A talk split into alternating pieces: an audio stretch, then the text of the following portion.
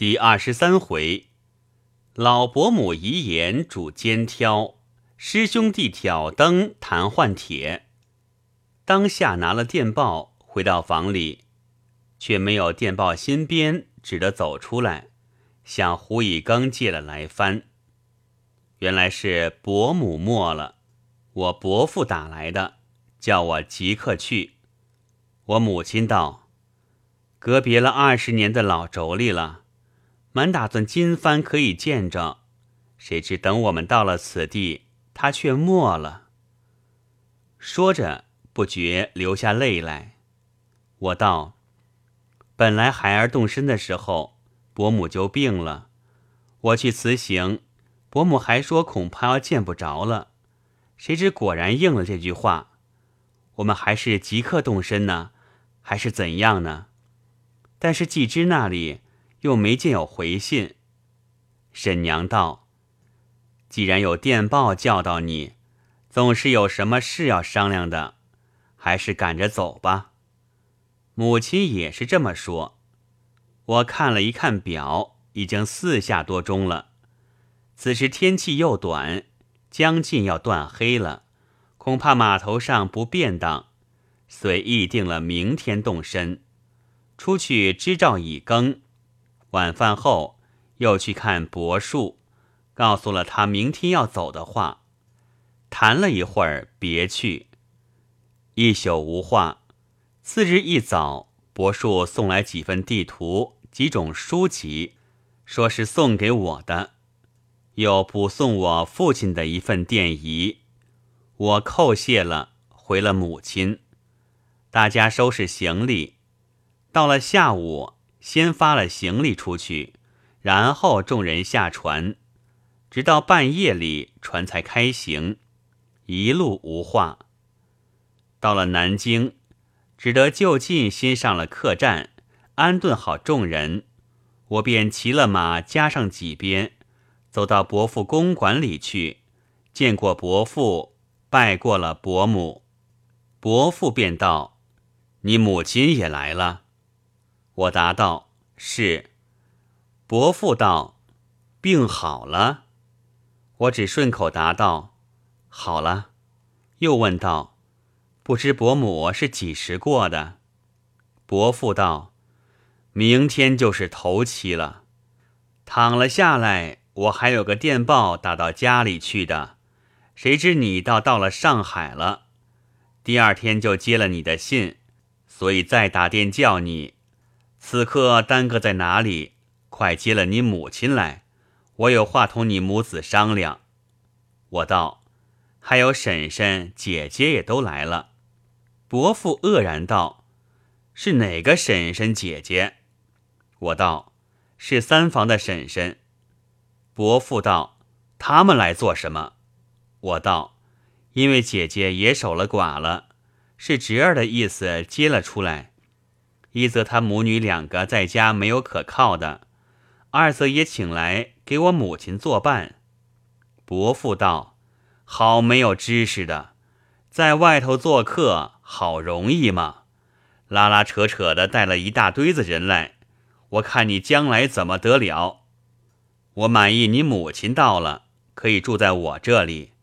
此刻七拉八扯的，我这里怎么住得下？”我道。侄儿也有信托季之代租房子，不知租定了没有？伯父道：“季之那里住得下吗？”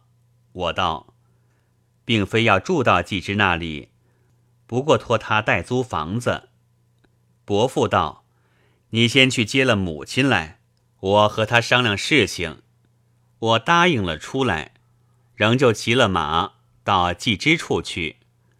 季之不在家。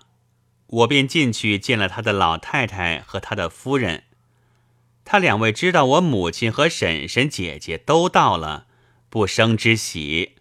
老太太道：“你接了季之的信没有？他给你找着房子了。起先他找的一处地方本来很好，是个公馆排场，只是离我这里太远了，我不愿意。难得他知我的意思。”索性就在贴隔壁找出一处来，那里本来是人家住着的，不知他怎么和人家商量，贴了几个班费，叫人家搬了去。我便应同你们做主，在书房的天井里开了一个便门通过去，我们就变成一家了。你说好不好？此刻还收拾着呢，我同你去看来。说罢，扶了丫头便走。季知夫人也是欢喜的了不得，说道：“从此我们家热闹起来了。从前两年我婆婆不肯出来，害得大家都冷清清的过那没趣的日子。幸得婆婆来了，热闹些。不料你老太太又来了，还有沈老太太、姑太太，这回只怕乐得我要发胖了。”一面说，一面跟了他同走。老太太道：“阿弥陀佛，能够你发了胖，我的老命情愿短几年了。你瘦的也太可怜。”季之夫人道：“这么说，媳妇一辈子也不敢胖了，除非我胖了，婆婆看着乐，多长几十年寿，那我就胖起来。”老太太道：“我长命，我长命，你胖给我看。”一面说着，到了书房，外面果然开了一个便门，大家走过去看，原来一排的三间正屋，两面厢房，西面另有一大间是厨房。老太太便道：“我已经带你们分派定了，你老太太住了东面一间，那西面一间把它打通了厢房，做个套间。你沈太太、姑太太。”可以将就住的了，你就屈驾住了东面厢房，当中是个堂屋，我们常要来打吵的。你要会客呢，到我们那边去；要谨慎的，索性把大门关了，走到我们那边进出更好。我便道：伯母布置很好，多谢费心。我此刻还要出城接家母去。老太太道：是啊。房子虽然没有收拾好，我们那边也可以暂时住住，不嫌委屈，我们就同榻也睡两夜了，没有住客栈的道理，叫人家看见笑话，倒像是南京没有一个朋友似的。我道，等两天房子弄好了再来吧，此刻是接家母到家伯那里去，有话商量的。老太太道：“是啊，你令伯母听说没了，不知是什么病，怪可怜的。那么你去吧。”我辞了要行，老太太又叫住道：“你慢着，你接着你老太太来时，难道还送出城去？倘使不去时，又丢你沈太太和姑太太在客栈里，人生路不熟的。”又是女流，如何使得？我做了你的主，一起接了来吧。说罢，叫丫头出去叫了两个家人来，叫他先雇两声小轿来，叫两个老妈子坐了去，又叫那家人雇了马跟我出城。我只得依了。到了客栈，对母亲说之，便收拾起来。我亲自骑了马，跟着轿子，交代两个家人押行李。一时到了，大家行礼私见，我便要请母亲到伯父家去。老太太道：“你这孩子好没意思，你母亲老远的来了，也不曾好好的歇一歇，你就死活要拉到那边去。须知到的那边去，见了灵柩，触动了妯娌之情。”未免伤心要哭，这是一层。第二层呢，我这里婆媳两个寂寞的要死了，好容易来了个远客，你就不容我谈谈，就来抢了去吗？我便问母亲怎样，母亲道：“既然这里老太太欢喜留下，你就自己去吧。只说我路上辛苦病了，有话对你说也是一样的。”我明天再过去吧。我便径到伯父那里去，只说母亲病了。伯父道：“病了，许不曾死了。我这里死了人，要请来商量一句话也不来，好大的架子！你老子死的时候，为什么又巴巴的打电话叫我，还带着你运柩回去？此刻我有了事了，你们就摆架子了。”一席话说的我不敢答应。歇了一歇，伯父又道。你伯母临终的时候说过要叫你肩挑，我不过要告诉你母亲一声，尽了我的道理，难道还怕他不肯吗？你肩挑了过来，将来我身后的东西都是你的，就算我再去田房生了儿子，你也是个长子了，我将来得了世职，也是你媳的，你赶着去告诉了你母亲。明日来回我的话，我听一句答应一句，始终没说话。等说完了，就退了出来，回到季之公馆里去，只对母亲略略说了肩挑的话，其余一字不提。姐姐笑道：“恭喜你，又多一份家当了。”老太太道：“这是你们家事。”你们到了晚上，慢慢的细谈。我已经打发人赶出城去叫季之了。今日是我的冬，给你们一家接风。我说过，从此之后不许回避。便是你和季之，今日也要围着在一起吃。我才给你老太太说过，你肯做我的干儿子，我也叫季之拜你老太太做干娘。我道。我拜老太太做干娘是很好的，只是家母不敢当。母亲笑道：“他小孩子家也懂得这句话，可见我方才不是瞎客气了。”我道：“老太太疼我，就同疼我大哥一般，岂但是干儿子？我看亲儿子也不过如此呢。”当时大家说说笑笑，十分热闹。不一会儿，已是上灯时候，季之赶回来了，逐一见礼。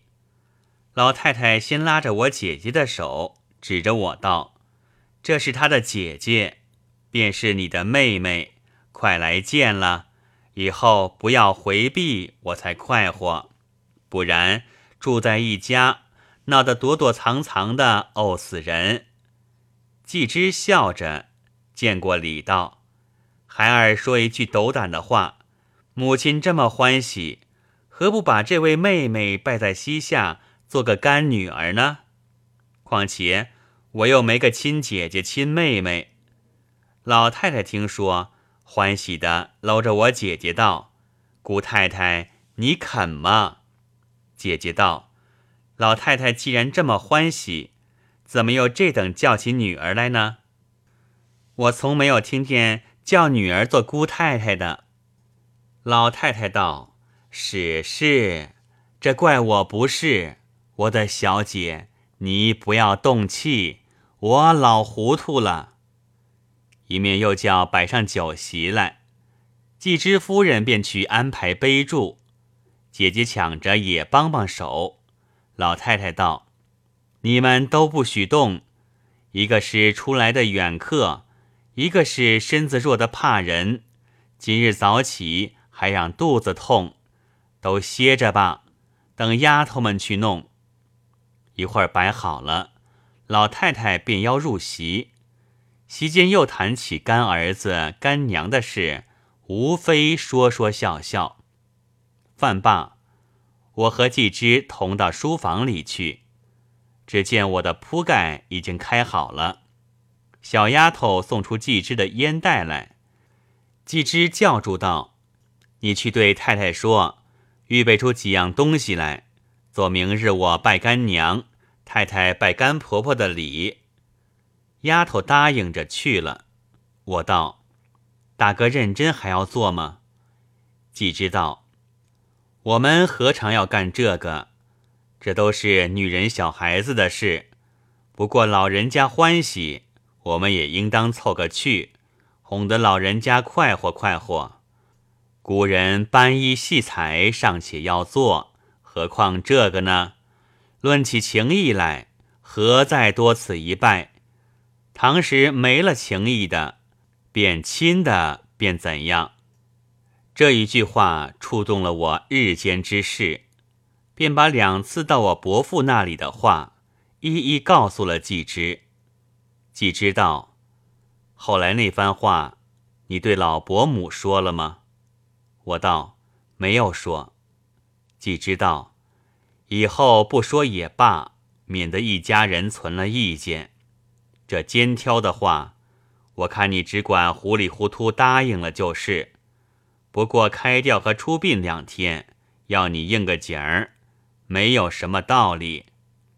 我不觉叹道：“这才是彼以委来，此以委应呢。”既知道，这不叫作伪，这叫权宜之计。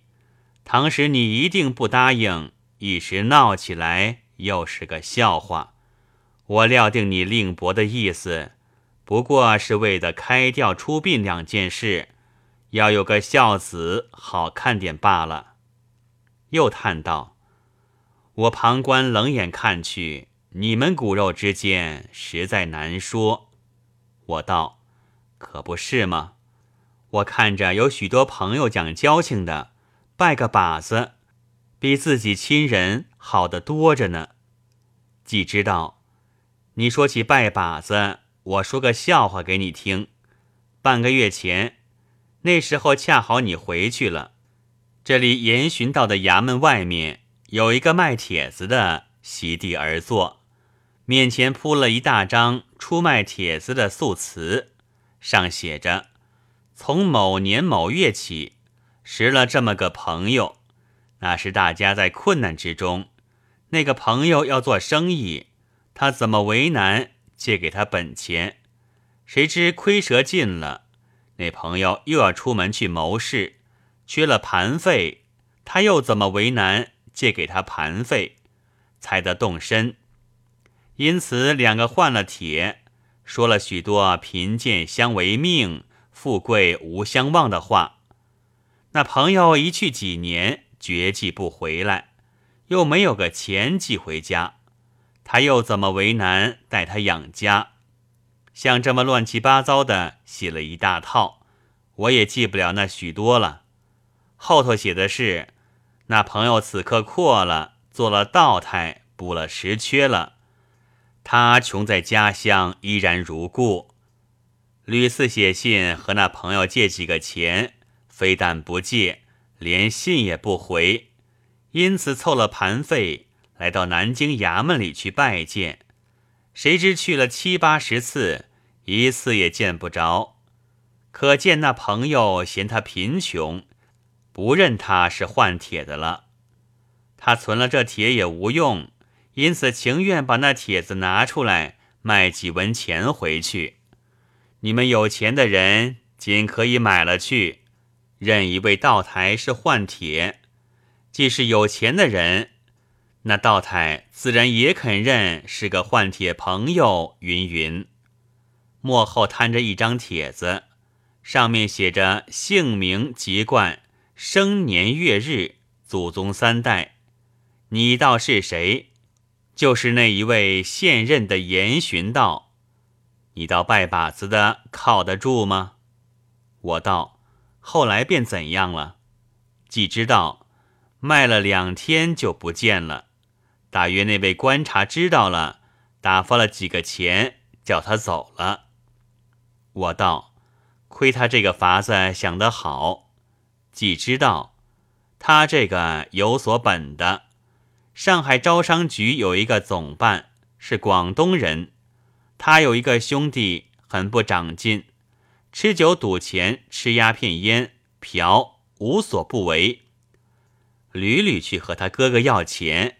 又不是要的少，一要就是几百元，要了回来就不见了他了，在外面糊里糊涂的花完了，却又来了，如此也不知几十次了。他哥哥恨得没法儿，一天他又来要钱，哥哥恨极了，给了他一吊铜钱，他却并不嫌少，拿了就走。他拿了去买上一个炉子，几斤炭，再买几斤山芋，天天早起跑到金丽园站房门口摆个摊子，卖起微山芋来。我道：“想是他改邪归正了。”既知道改什么邪归正？那金丽园是招商局的站房，站房的人哪个不认得他是总办的兄弟？见他蓬头垢面那副形状，哪个不是指前指后的？传扬出去，连那推车扛台的小工都知道了，来来往往必定对他看看。他哥哥知道了。气得暴跳如雷，叫了他去骂。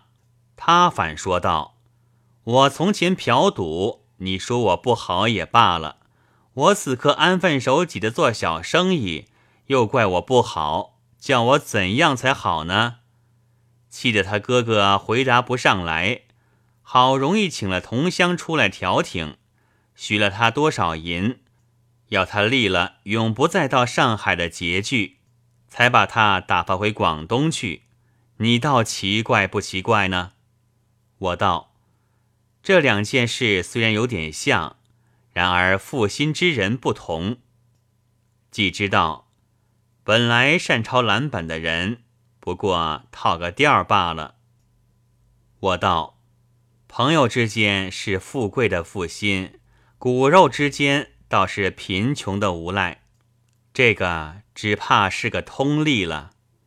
既知道，倒也差不多，只是近来很有拿交情当儿戏的。我曾见过两个换帖的，都是高粱子弟。有一天闹翻了脸，这个便找出那份帖子来，吃的撕破了，拿个火烧了，说：“你不配同我换帖。”说到这里。母亲打发春兰出来叫我，我就辞了季之走进去。正是莲花方灿舌，宣誓又传呼。不知进去又有何事，且待下回再记。